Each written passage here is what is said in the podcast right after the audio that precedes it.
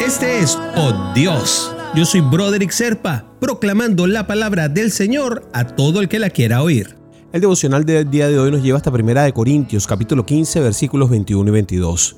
De hecho, ya que la muerte vino por medio de un hombre, también por medio de un hombre viene la resurrección de los muertos. Pues así como en Adán todos mueren, también en Cristo todos volverán a vivir. Mis hermanos, la gran noticia de toda la historia es la resurrección de Jesús. Todas las personas que estábamos bajo la misma maldición de haber nacido pecadores, hemos sido perdonados. Todos los descendientes de Adán, el primer hombre, porque esa es la gran deuda que tenemos, la deuda de Adán, eh, una deuda con un banco que además va generando intereses y es tan alta que nosotros seríamos incapaces de pagarla por nuestras propias cuentas. Pero Adán abrió las puertas, ¿verdad? A esa deuda que afecta al mundo y también generó todo lo que posteriormente iba a ser que Dios tomara la decisión de perdonarnos a todos. Y es que Jesucristo vino a pagar las deudas de todo el mundo, con la billetera más grande de la historia.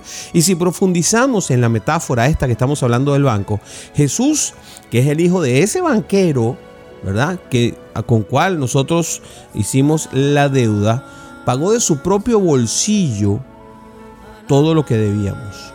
Los que estábamos y los que no estábamos, los que no habíamos nacido, los que íbamos a nacer, todos, todos, todos tenemos esa deuda pagada.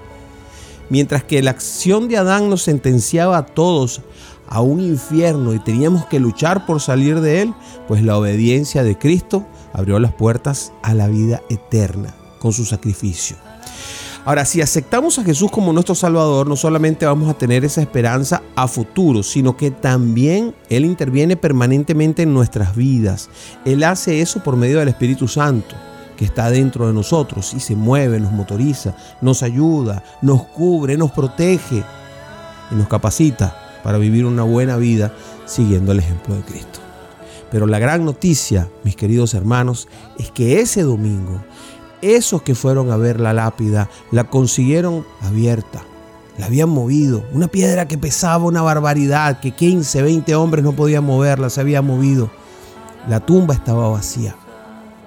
Esa tumba vacía refleja todo lo que somos, refleja todas nuestras creencias, refleja todo el perdón, todo el amor, el milagro más grande de la historia y la mayor noticia de todas.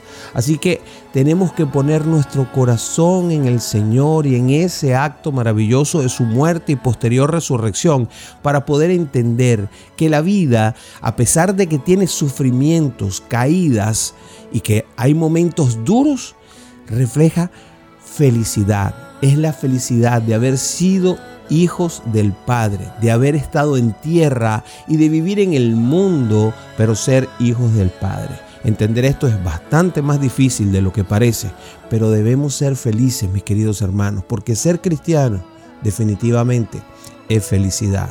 Oramos por ello. Padre Santo, te agradezco grandemente por tu acto de obediencia cuando yo todavía seguía los pasos de Adán. Te agradezco, mi Señor, por haberte sacrificado en mi lugar, por haber muerto en mi nombre y por abrir las puertas de la eternidad para mí. Espíritu Santo de Dios, te pido que me capacites para ser un buen cristiano y agradar a Dios. Padre, gracias por sustentarme en cada momento. Jesús, te amo. Gracias por tu sacrificio. En el nombre de Jesús te damos. Amén. Amén.